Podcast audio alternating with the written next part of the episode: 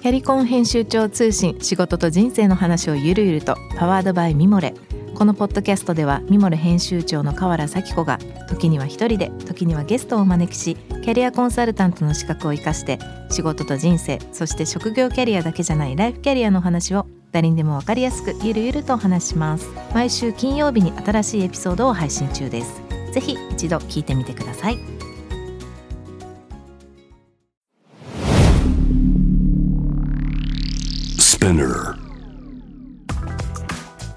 こんばんは、ナビゲーター中道大輔です。Vision to the Future 日本のカルチャーを作り出すもの、こと、人の魅力を引き出し、世界に向けての価値観を共有するクリエイティブプログラムです。え9月の14日、深夜の2時になりました。皆様、いかがお過ごしでしょうか？えー僕はですね、えー、おととい、今のおとといなんで、えー収録のタイミングですから少し前になると思うんですけども、ロンドンから日本に帰国いたしました。えー、隔離の真っ只中でございます。うーん、えっ、とですね、あのーちょっと思うことがたくさんありすぎて、このオープニングの少しのタイミングではなかなか言い切れないことが多いと思うんですけども、えっ、と、まあ今、小さなビジネスホテルに本当に出れなくて、えーなかなか苦しいですが、まあ今コロナがなかなかこう収まっていかない中で、あの政治の話だったりとか、それにまあかなり引っ張られてるんだろうなと思いますけれども、あの、空港を着いて飛行機から出て部屋に着くまでの間に、まあ、なんて言うんですかね。大事なことはやってると思うんですけど、あまりにもちょっと効率が悪いことをたくさん見えたので、うん、本当にこれで、今の世界の中でこうちょっと大丈夫かなと思う部分も思いながら、ただ逆、その反面ですね、やっぱりきちんとやるってことに対して時間を随分かけるんだろうなっていうところは思ってたので、うんなんかすごく複雑な気持ちです。まあ、ちょっとまたこのあたりは別の機会があったらゆっくり話ができたらなと思ってます。番組への質問、感想はぜひホームページの方からお願いいたします。ツイッターはハッシュタグピジョンフューチャーをつけてつぶやいてください。さらに番組のインスタグラム更新しております。アカウント名は、えー、ビジョンフューチャー813ということで、えーすぐに検索できますので、そちらの方もぜひぜひチェックしてみてください。そしてですね、今週のゲストです。サッカー指導者で J リーグの常任理事の佐伯ゆり子さんをお迎えしたいと思います。こんばんは。こんばんは。よろしくお願いします。よろしくお願いします。本当に忙しいところ、ありがとうございます、今日は。いえいえ、とんでもありません。ありがとうございます。えっと、今日は僕があの、隔離部屋のホテルからで、佐伯さんもすいません、どこか、あの、事務所から入っていただいてると思うんですけども、ありがとうございます、本当に。まずはあの、佐伯さんのプロフィールを簡単に僕の方からご紹介させてください。え1973年にイランでお生まれになられてます。えそして92年にスペインに移住されて、93年から指導者の道を歩み始めてらっしゃいます。えここからすごいですね。レアル・マドリードのスクールをはじめ、えスペイン男子の3部リーグですが、え監督、そしてアトレスコ・マドリードの女子チームなどでも監督経験を積まれてらっしゃいます。しかし2008年から、えービジャレアルに在籍されまして、えーアンダーフィアンダー19のコーチ、レディースの監督、そして女子部の統括の責任者などを、えー歴任されました。そして、えー2018年ですね。公益社団法人日本プロサッカーリーグの特任理事を、えー任されまして、去年から、2020年3月から J リーグの常任理事をされてらっしゃいます。もうどこから話を聞いていいかと思うぐらいなんですけど、まあ、あの、率直にあの、僕が本当に一番初めに、多分あの、ウェブ上だと思ってるんですが、あの、パッと見たときに、どうしても、やっぱりレアル・マドリッドとビジャレアルというところの、まあ、キーワードがあって、で、しかも、まあ、女性で、ちょうど僕同い年ぐらいなんですけど、ちょうど同じ頃に僕イギリスにいまして、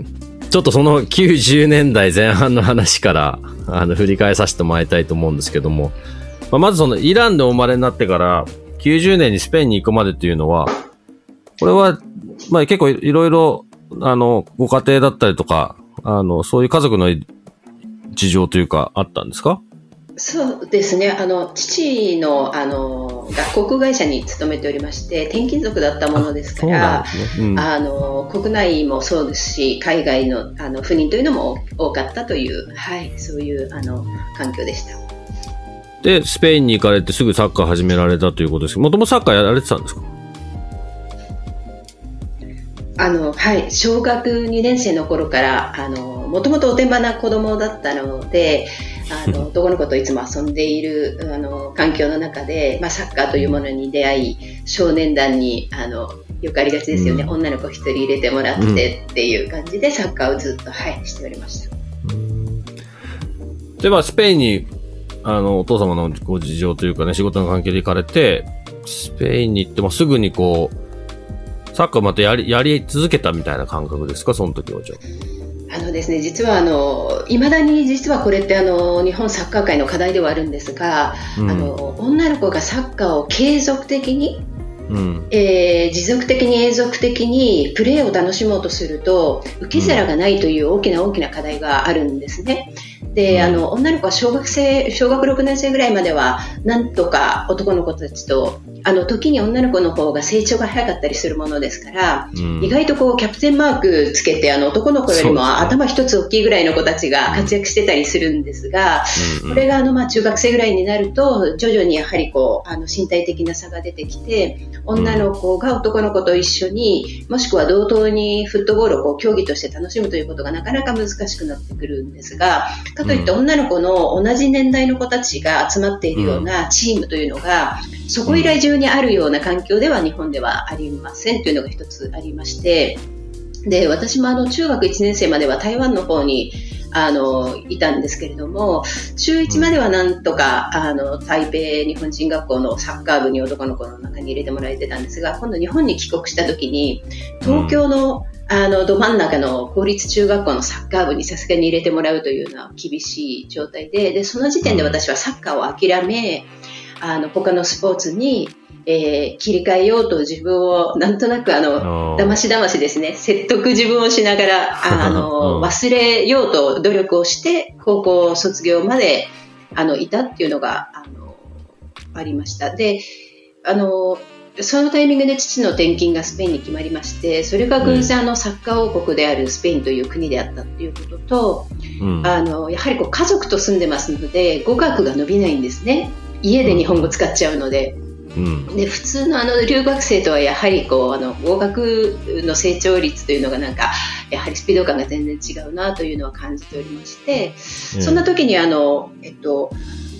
地元の、えー、団体スポーツチームに入れてあげるのが一番合格が伸びますよっていうアドバイスをこう両親が聞いてきたんですね。うん、で私それ聞いた時にあこれだと思いましてなんか もう一度サッカーができるんじゃないかってものすごいあのワクワクしましてであの、うん、あの電話帳を引っ張り出してきてサッカー協会の電話番号を調べ、うん、あのもう超片言のスペイン語で、うん、あのある意味台本作って書き起こして伝えたいことを書いて、その紙を片手に、辞書、清和和製辞書をこう、両方置いて、一生懸命必死にサッカーがしたいんですが、チームを紹介してくれませんかっていう電話をしたという。はい。それが92年の話です。僕、中学になった時、12歳の時にロンドンに行ったんですけど、結構似たような経験をしまして、特にあの、なんだろうな、特に別に英語を勉強していったわけではないので、あの、昔だと、えっ、ー、と、和英辞書と英和辞書が一つになってる、こう、大きな分厚い辞書があって、それを持って、あの、同じようなことしてました。伝えることもわかんなかったね。今みたいな、ちょっと、ちょっと、ちょっと電話で調べて、なんか声が出てくるなんてことありえなかったから。はい。はい。で、もで、まあ、それでこう、うまく見つけることができて、で、チームに入ったんですね。そうですね。あの、教会の方があの本当にとってもいい方で、うん、やはりあの電話ってお互いの顔が見えないのでしかも私のスペイン語レベルでは伝わりにくいんですよね。あの伝えることはあの一方的に伝えられるんですけど、台本書いてきてるので、でもあの返されることが私がなかなか理解できないわけですよね。で、ね、ちょっと拉致が開かないから、そう、拉致が開かないから、ちょっと今日午後、教会に来れないかって言われたんですね。でいや、もう伺いますって言って、今度は地図、辞書じゃなくて地図を片手に、サッカー協会の居場所を探し、あの、地下鉄乗り継いで、メトロ乗り継いで、教会にたどり着いて、で、その方と直接お会いをして、女性の方だったんですが、一番最初にこうマドリッドマドリッドにその当時住んでたんですがマドリッド。の市街、うん、はい市街地図をですねあのデスクの上にドーンと広げて、あの Google マップとかなかった時代ですので、ね。うん、どーんと地図を広げて大きいの、うん、であなたの住んでいるとこはどこ？って聞かれてで私は自分のこう自宅を指しじゃあここからあなたが練習に通えるチームだったらこことこことここの辺りがあるわよっていうところから始めて。じゃああのバス乗り継いで私がバス乗り切れるあの今のところで乗り継いでいけるところはここだなと思ったところを指さし、うん、でその方がその私の目の前で監督さんに電話をかけてくれたんですね。あのもちろん固定電話ですよね。当時あの携帯とかなかったので。うん、であのホセさんっていう監督さんだったんですがホセって、あのここに日本人の子でサッカーしたいっていう子がいるんだけどって言ったら、うん、お今日の夜練習あるから来いたいな、うんうん、その日から、はい、チームに入れてもらったっていう感じです。はあ、翼くんじゃないですけど、ボールがあると言葉関係ないじゃないですか。フットボールの魅力って本当に僕そこだなと思って、僕も実際、自分の英語はフットボールから来てる、勉強したなと思いますね。勉強したというか、そこでこうなんか伝えなきゃいけないから、そのためにこう、自分なりに何か考えたこともたくさんあったし、なんか、そ、それがすごい、なんか、その時の状況が鮮明にこう、なんか見えますよね。そこからでも、まあ、この、この指導者に、でも、1年後になんか、始めるんですか？はい。そうなんですよ。は、はか始めたのに。ただもう高校、ね、卒業されてから行かれたんでしたっけ？はい、えっと、日本の高校を卒業して、まあ、父は先にあの、数ヶ月前にもう赴任だったので行ってたんですが、私は高校卒業式を終えて、あの、追うような形で行ったんですね。で、えっと、な、将来何になろうっていうのが全然その頃、正直あの、何になりたいじゃなくて、何になれるだろうっていうフェーズに私はいたなと今思います。で、あの、特に私あの、付属高校に通っていたので、うん、高校3年間って、えー、これぐらい内心取ればここの学部には入れるとかなんかそういうなんて言うんでしょう。自分がやりたいことを思って、うん、この学部で学びたいとかっていう発想ではなかったんですね残念ながら。うん、ということは将来自分が何者になりたいかっていうことを問うたことも正直なかった。なので、なんとなく安直にあ学校の先生かなとかですね。例えばですよえー、わかりませんけど、航空会社かなとか、まあ、父の影響でとか、うん、なんかそういうレベルで自分の将来像を描いていったんですが、うん、あの、スペインというところに導かれていって、フットボールを改めてプレーするという楽しみをあの再度得たときに、うん、ある日あのトレーニングってあの夜の8時半から10時なんですよ。うん、でみんな仕事してたりあの大学行ってたりするので。で、うん、まあ、10時ぐらいの真っ暗なあの涼しいこうマドリッドの夜空をあの見上げながらふとあの無条件にこう鳥肌が立つぐらい好きなものって私これだなって感じたんですね強く。でその瞬間にあ私はこの世界で生きていきたいって強く思い始めました。でそれがきっかけであのじゃあサッカー界で生計を立てていくっていうと言った時にどんな職があるんだろうっていうのを18歳の,、あの未熟な私のあの知恵の中でいろいろ考えた時に今でこそフットボール産業というのは産業として成り立っていて、うん、えー、そこにあの紐づく専あの専門の方や仕事っていうのはたくさんあるっていうことは今で今でこそ分かりますけれどもその当時は審判という存在か指導者という存在しか私の中には選択肢としてなくてで、審判っていうのは、あの、イングランドも同じだと思いますが、ものすごい過酷な 環境の中で 審判やられてますよね。うん、あの、なので、ああれは嫌だなというのが、まあ、あったっていうのもありまして、あ、指導者になりたい。で、指導者っていうのは、小学生のレベルのチームでも、スペインでは例えば、うん、あの、お父さんコーチとかいうのが存在しないわけですね。あの、うん、試合の中でベンチにライセンス、指導者ライセンスを持ってない人が座っていたら、審判が試合を止めて、ちょっとあなたライセンス持ってないよねって提出されてないよって言って追い出されるんですよ。で、そういうシーンをこう目の当たりにしていながら、あ、ということは指導者っていうのはフットボールを科学的に、うん、えー、学べる場所なんだっていうのがものすごく魅力的に私は感じまして今今まではただこう丸いボールをただ蹴っ飛ばしていたおてんばな女の子だったわけですけれどもそれを、うん、あのこう学びとして科学的にあの学べる仕組みがシステムがあるということにものすごく私はあの魅力を感じましてあ私はこれだっていうふうに、はい、決めまして。そこから、でも、じゃあすぐに指導者になれるかっていうと、ね、そんなことはないと思うんですけど、そこからこう、男子の3部リーグの監督っていうのが、まあ一番初めの、かんなんていうんですかね、こう、いわゆるプロの監督っていうところになるんですか？あの、そうですね、えっと、一番最初私小学6年生のあの少年チームからスタートしたんですけれども、えっと、当時の私は優秀な指導者、キャリアアップをやっぱり自分の中でずっとこう、えー、追い求めて、えー、指導者の道を進んできたんですけれども、優秀な指導者の定義っていうのをとても勘違いしてたなっていうふうに思うんですね。で、うん、なぜかというと、小学6年生最初持たせてもらいました。でも、来シーズンは小6では不十分なんですね、私の中で。だから、中学生、うん、中学1年生以上じゃなければ自分の中で納得できないみたいな。それのこうあの繰り返しをしばらくしていました。うん、で、うん、あのまあ運よくですね出会いもあり、えー、いろいろな方にこうえっと場を持たせていただきながら、チームを持たせていただきながら小6中2高1みたいな感じでこうずっとこうあのカテゴリーはですね、自分が指導する対象チームのカテゴリーはあの順当に上げてきたんですね。でそこそこのレベルのまあユースリーグまで持たせてもらった後に、うん、この先などう何があるだろうって自分の中で正直、えー、あってそれはなぜかというと成人男子を持たせてもらえるっていう可能性というのが私の中で正直見えなかったんですよね。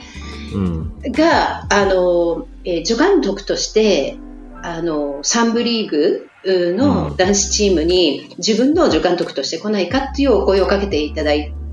くことができまして。うんで、その監督さんの、要は、えー、助監督として、えー、補佐としてそのチームに、えーと、入団を私は、えー、したというのが、えともとのきっかけです。ですので、あの、よく、あの、思われているように、こう、いきなり私に、こう、あの、指名がかかって、サンブリーグのさすがにあの、あのセミプロといえスペインの3部リーグの男子のチームにいきなり私にこうあの指名がかかったっていう感じではなくどちらかというと、まあ、補佐役としてあまりこうあの光の当たらないところから入団をしであのシーズン途中にチームのあの成績不振を持ってクラブがその監督さんを解任。され、うん、えー、そこでこう外部からいきなり全くあのコンセプトの違うフットボールを導入してチームが残留争いをしていたので、うん、えー、そこでこうかき回すよりもこうその前任の監督さんがこれまでこう築いてきたものを引き継いでいく、うん、えー、ようなものを、まあ、方向性として打ち出し私が助監督としていた私がそのまま繰り上げで監督になったっていうような背景です。ですのであの決して私にあのご指名があったっていうわけではないんですけど。はい、それでも、なんていうんですかね、普通に単純に僕が思うのは、まあそもそも日本人であるっていうスタートから始まって、スペインで言葉もなかなかできないところから、まあそれまでに多分何年も経ってると思うんで、ある程度のコミュニケーションが始まってきてるような状況だっていうふうに仮定するとしても。で、特にまあこれ多分90年代だと思うので、90年代か多分2000年代ぐらいかもしれないですけど、女性でフットボールの指導者であるっていうことから、そんなにこう、そこにあるキャリアパスにはないじゃないですか。一般的には。で、受け入れる側にとっても、僕は今そこの話をどうしても聞きたかったのは、フットボールクラブの、例えば、マネージャー監督の仕事ってロッカールームとか、試合前とか、そういうところで、やっぱりチームを鼓舞したり、いろんな戦略の話をしたりとかするじゃないですか。あの時に、僕は自分がやってた時に、そこに女性の監督がいるっていう、その状況を見たことがないから、そこの状況がなんかこう、どういうふうに話をしてるのかなとか、どういう状況、そこでみんな着替えてるわけじゃないですか。でそこはわかんない。それは、あの、佐伯さんがそうなった時にどうなったかわかんないんですけど、なんかそ、そことかはどういうふうにやってたんだろうなって。で、そこで多分、必ずアプローチが多分自分なりのこう、何かしらがあったんじゃないかなっていうふうに勝手に思ってたんですけど、そのあたりどうですか、うん、そうですね、あの、えっと、今いただいたあの、えー、ロッカールームに入る、入らない、うん、えー、っていう話っていうのはもう散々私もあの、各メディアの方からいただいたんですね。で、その時にあの、いつも感じたのは、いやでも女の子のスポーツチームの監督ってまずほぼ99%男性なのに誰もその質問しないよねっていうのがまず一つ。あの、チームの構築って、えっと、うん、例えば試合前の15分の、えー、着替え時間、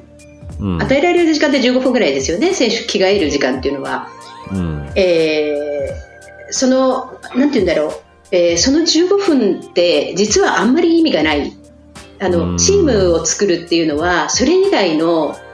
何百分の共同生活の中で行っていて、うん、やはり人間関係の構築っていうのはその、うん、あの何でしょうその15分の着替えている時間ではないんですよね。ただそこにフォーカスされやすいっていうのはもう、これはもうあの仕方がないのかなっていうのは感じます。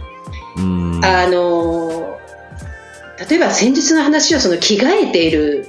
時に選手にアプローチをしてするっていうのも実はそんなにない。なぜならば彼らは着替えながら、えー、自動的に行う作業をしている間に自分の中の整理をしたり、えー、考え事をしたりモチベーションを高めたりしてるわけですよね。で彼らって意外とルーティンがあって、そうですえ最初に、えー、ソックスを履くとかテーピングを巻くとか、うん、えー、えー、最初は、えーと、パンツでユニフォーム要はシャツは最後とかなんかいろんなのがありますよね、うん、選手それぞれこだわりが、うん、で、そういうことをしながらえ着替える15分を過ごしている彼らの横に行って肩を抱き君は今日こういうプレーをしろみたいなことっていうのはまずその実際問題としてない。なぜならばあのスタメンもまだ着替えている時間っていうのは発表してないですし。なので、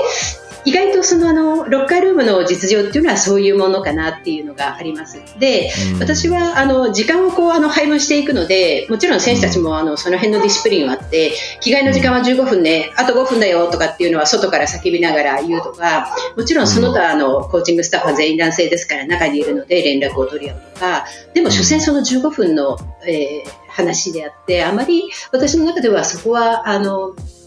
ああまりあの意味を持たなかったかなっていう感じですかね。はい、なるほど。まあそこから、えっ、ー、と、少しちょっとこの監督になってきた後、ここからまあ監督をまあ、アトレチコでもやられたり、ビジャレアルだったり、こう、スペインの中でこうずっとやられてる中で、佐伯さんのその、指導者としてのこうコンセプトみたいなものが、おそらくそのあたりからこう、だいぶ固まっていくようなプロセスに入っていくのかなと思うんですけど、どういうところがこう、サッカー指導者としての今、ベースにななってるんですかね？そうですねあのいくつかのフェーズが自分の中で指導者としてあったなというのはなんとなくですけれども感じています。あの最初の10年ぐらいはとにかく自分がより上のカテゴリーのチームを持たせてもらうことが自分への評価であるみたいな勘違いをずっとしてきたなというのを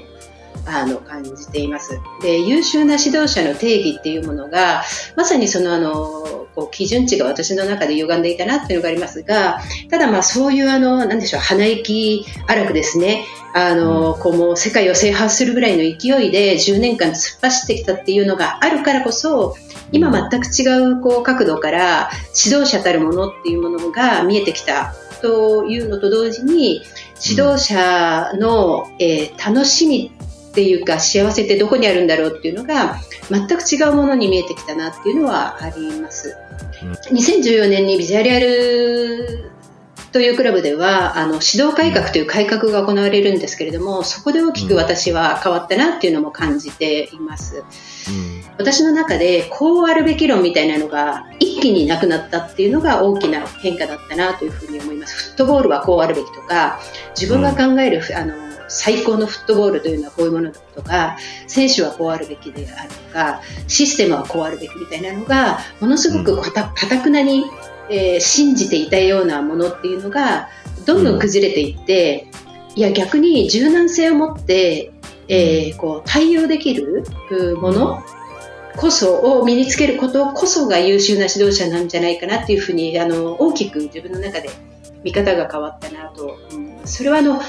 欧州のフットボールって、うん、あの中道さんもご存知だと思いますけれどもものすごい勢いで地殻変動してます、日々。で、あの、これはいつも言ってるんですけど、フットボール業界って、確かに与えられている時間は有限で24時間、あの、他の誰とも同じ24時間なんですけども、その針の進み方が圧倒的に速いっていうのを私は感じていまして、なので、えー、昨日までこれが最新鋭の素晴らしいフットボール理論だって言われていたものが今日は、あの朝起きてみたら全く古いもので否定されているようなことがずっと繰り返しそれがもう毎日起こっているような感じなんですよね。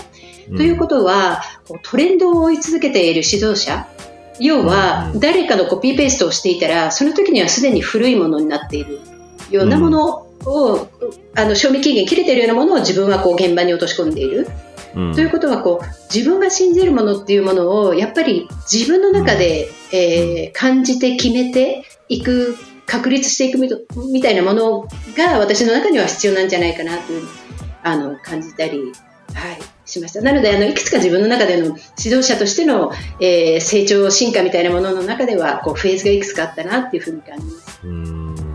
興味深い話ですね。佐々木さんあの先ほどのヨーロッパのフットボールシーンの、今のその話の中で、やっぱ自分の中のこう、信念を持つことの大事さみたいのを、すごく聞いてて思ったんですけど、やっぱそれは、その時にあの、スピードが、ま、周りのスピードが速いから、それを感じたのか、やっぱり、人にこう伝える、伝えるために、それを結構持ってないといけないと思ったのか、どうなんだろうなと思ったんですけど、やっぱそこが一番大変な部分だったりするんですかね。自分なりのコンセプトを持つっていうことが。自分なりのコンセプトを持つというものにものすごく執着をしていたなというのはその前のフェーズだったんですね。なんかこう、うん、私のサッカーみたいなものをものすごく評論家のように、うん、こうあの見事に人の前でプレゼンして語れる自分を構築することが、えー、より優秀な、えー、指導者みたいな、こう、なんでしょう、こう、思いがどこかにあったんですけど、ふと、いや、違うなと思ったんですね。これは対応能力、その先ほど言ったあの時計の針の進み方がフットボール業界は全然スピード感が違って、えー、昨日まで素晴らしいとされていたことが今日は今今頃そんなことしてるのみたいな感じなんですね。それが繰り返されている。ということは、うん、あの自分の確固たる、まあ、信念というとまたあのなんか違うものになってしまうんでしょうけどもあの、うん、揺るがない軸みたいなものをいくつか本当にあの、の片手で数えられるぐらいのものをやっぱり持っておくこと。それ以外は逆にフラットに柔軟性を持って、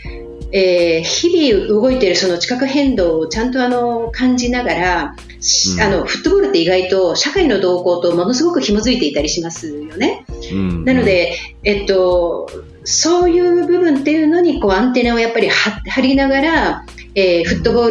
ルの競技面というところにこう取り組んでいくことが自分の中では、えー、足りてなかったなっていうのはあの変な執着。これこだわりとか言うとかっこいいんですけど信念とか言うととてもかっこいいんですけどこれただのあの自己満足勘違いだったなっていうのが私の中での気づきですね。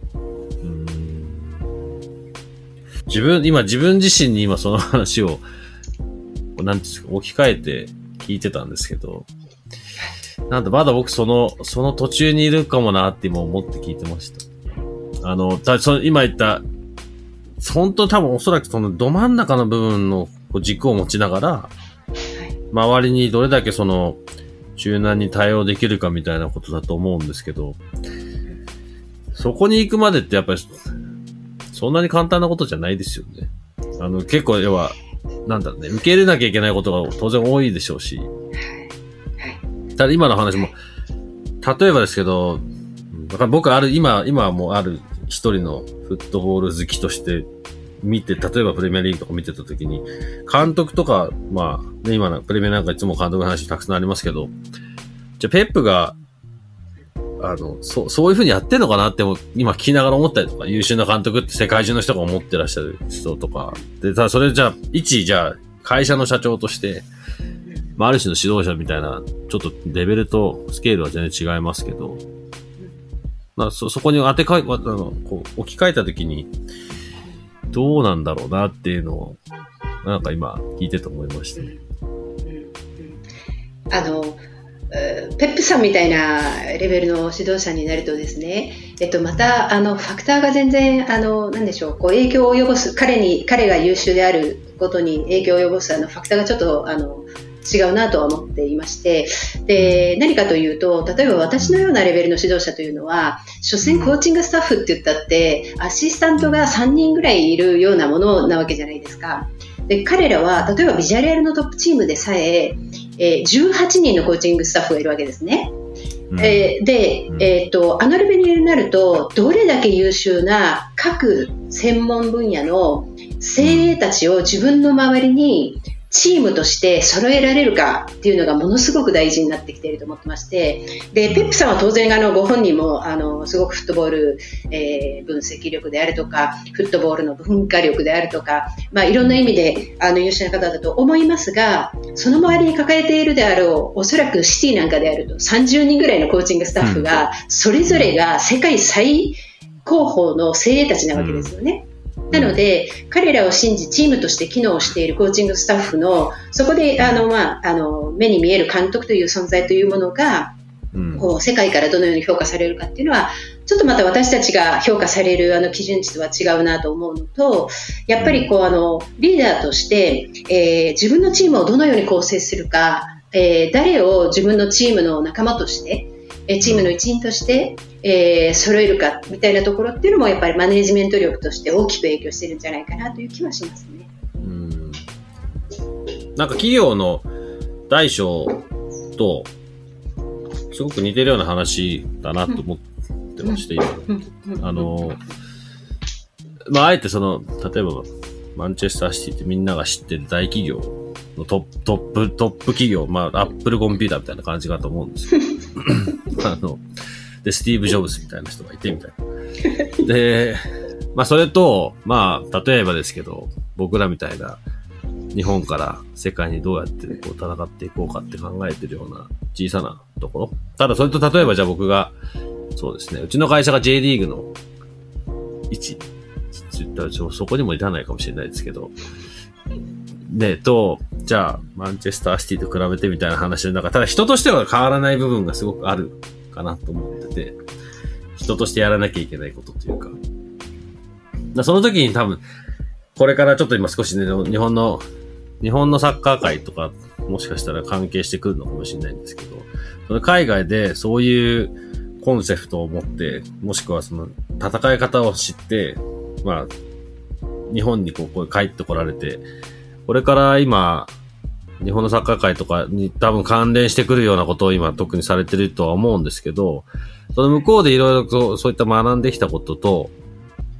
これ、まあ今の、これから、まあこれまでとこれからの日本っていうことを考えたときに、そこな、その中での、その佐伯さんの役割っていうかやれることとか、なんかその辺って今どんな風に考えてらっしゃいますか？そうですねあの私、これまで30年間本当にあの日本のサッカー界に対して何がしたいとかこうやって帰ってこれを学んで帰って日本に還元したいとかそういう思いが一切私の中になかったんですね、概念として。でこの30年間、30年近くこのスペインという国でただ自分が指導者としてフットボールパーソンとしてキャリアを積み上げ、よりいいフットボールパーソンになることだけを必死に盲目的に考えて、あの、突き進んできた感じがしてまして、それがあのある時2018年に J リーグさんからお声をかけていただいて特任理事という形で、まあ、月一のあの理事会に参加をするオンラインでっていうあの役割だったんですけどそこであの意見をする、うん、コメントを残すっていう役割をいただきました。その時になんで私に声がかかるんだろうと思い始めた時に、あ、私でも日本のサッカー界に何かこう、提供できるものがあるんだっていうふうに、あの、初めて感じたんですね。で、あの、あの、中道さんはすごくもしかしたら、あの、分かっていただけるかなと思うんですが、日本の社会って、外国人には優しいけれども、帰国者に厳しいっていう、あの、実業があったりとかしまして、意外と、私のような、こう、フットボール業界でいう、いわゆるマイノリティ、えっ、ー、と、海外でとか、海外でやってるとかですね、例えば、まあ、女性であるというのを残念ながら、あの、日本の社会ではまだまだマイノリティ側であって、で、こういうプロファイルを持っているような人間が、例えば、あの、なでしこの有名な選手だったとかっていうバックグラウンドもないわけですね、私の場合は。で、全くもって、誰なのこの人っていうようなプロファイルを持っている私のような人間が、どんなに正当なことを述べたところで、聞き手であるあの受け手の方が全くその準備ができていないと全く伝わらないので意味がないっていうのがあります。でしかも海外でとかっていうともうその枕言葉ついた瞬間にみんなあの聞き耳あの閉ざしてしまうみたいなのを私はずっとあの小さい頃から海外が多かったので感じていたんですね。海外というのは意外とマイナス要因だったりとかすることがあるなと思ってまして、であの大人になるとさらにそういうところがあるなって受け入れられないもうそもそも聞かれない。でもこれがですね例えばプレミアリーグの何々さんとか、えー、ラリーガスペインリーグの何々さんとかっていう人たちが同じこと全く同じことを私が言うことと言ったとしてうん、その聞き入る前のめりな姿勢とかっていうのは全く違う。これはだからあの何を言うかではなくて誰が言うかっていうのが大事なんだっていうのをなんかこうちょ私は小さい時からなんとなくこう経験値として学んできたんですね。うん、なので、うん、日本のサッカー界に何か私が貢献できるのだとしたらまずそのやり方入り方みたいなのを間違ってはいけないなっていうのがその前提として私の中のあの姿勢として、えー、備えとしてあります。でその中であちら側で起こっている、要はスペイン側、欧州で起こっていること、フットボール欧州はこうですよ、みたいなものを一方的に押し付ける、あの、うん、こう、説教じみた話であるとか、だから日本はダメなんだとか、そういう口調で物事を伝えていくっていうのは違うなと思うのと、私は全くそうは感じていない部分もあって、実は欧州にはたくさん抱えている、みんなが言わない深い、あの、難しい問題をフットボール業界は欧州抱えていたりとかしますし、そういうものを、まあ、海外の方は上手、見せ上手なので言わないですし、出さないですし。そうですね、うん、そういうことを上手にどのように伝えていけるかって言ったら、やはり問いを投げる。えー、皆様どうしてそういうふうなやり方をするんですかとか、例えばですけど、なぜ日本の、え J リーグにはアンダー21というカテゴリーがないんですかとか、作りましょうではなく、なんでななんで21っていうカテゴリーがないんですかとか、なんか、うん、そういうことを私が繰り返していく役目なのかなっていうふうには感じています。あそこに、まあ、問えるっていうこと自体が、あれですよね。外で見てるものと違いが見えてるから、なんでって言えるっていうところにつながりますもんね。ね、今の話。あとは、あの、違和感を大事にしようとは思ってます。はい。違和感ですか？はい、違和感を大事にしようとは思っています。あの、違和感ってやっぱり、あの、異なる部分に私が何かこう、えっ、ー、と、感情的に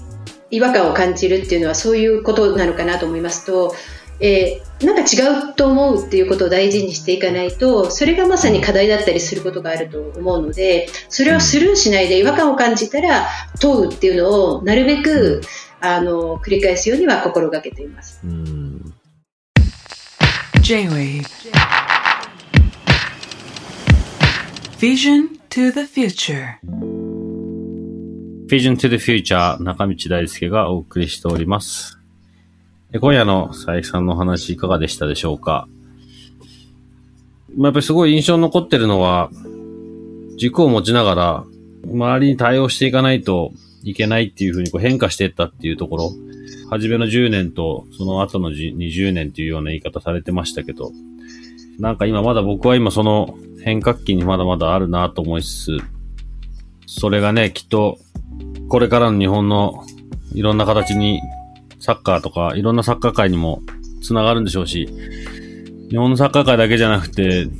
日本人のことが世界につながるっていうことで、フットボールっていう世界を通して、次のことが広がってくるのかなというふうに期待しています。ただ、女子サッカー、ワールドカップでもオリンピックでも優勝してますからね、もっともっと強くなるのかなと思います。来週も、えー、佐伯さんのお話、いろいろとお伺いしていきたいと思っております。えー、何か番組への感想、質問等ございましたら、ぜひ番組のホームページからお願いいたします。Twitter はハッシュタグビジョンフューチャーをつけてつぶやいてください。番組インスタグラムも、えー、更新しております。ビジョンフューチャー813でチェックしてみてください。Vision to the Future ここまでのお相手は中道大輔でした。See you next week. Good night.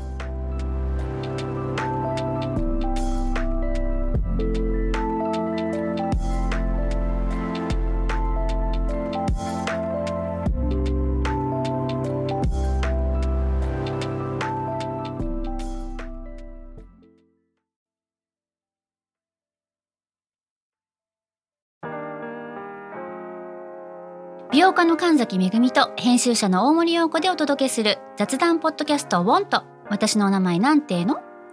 ふと私って誰なんだ？と自分がぐらついてしまうそんなあなたと毎日を楽しくするサバイバル術を一緒に考えていきます。ボンとは毎週水曜日朝5時に配信。ぜひお聞きのプラットフォームでフォローしてください。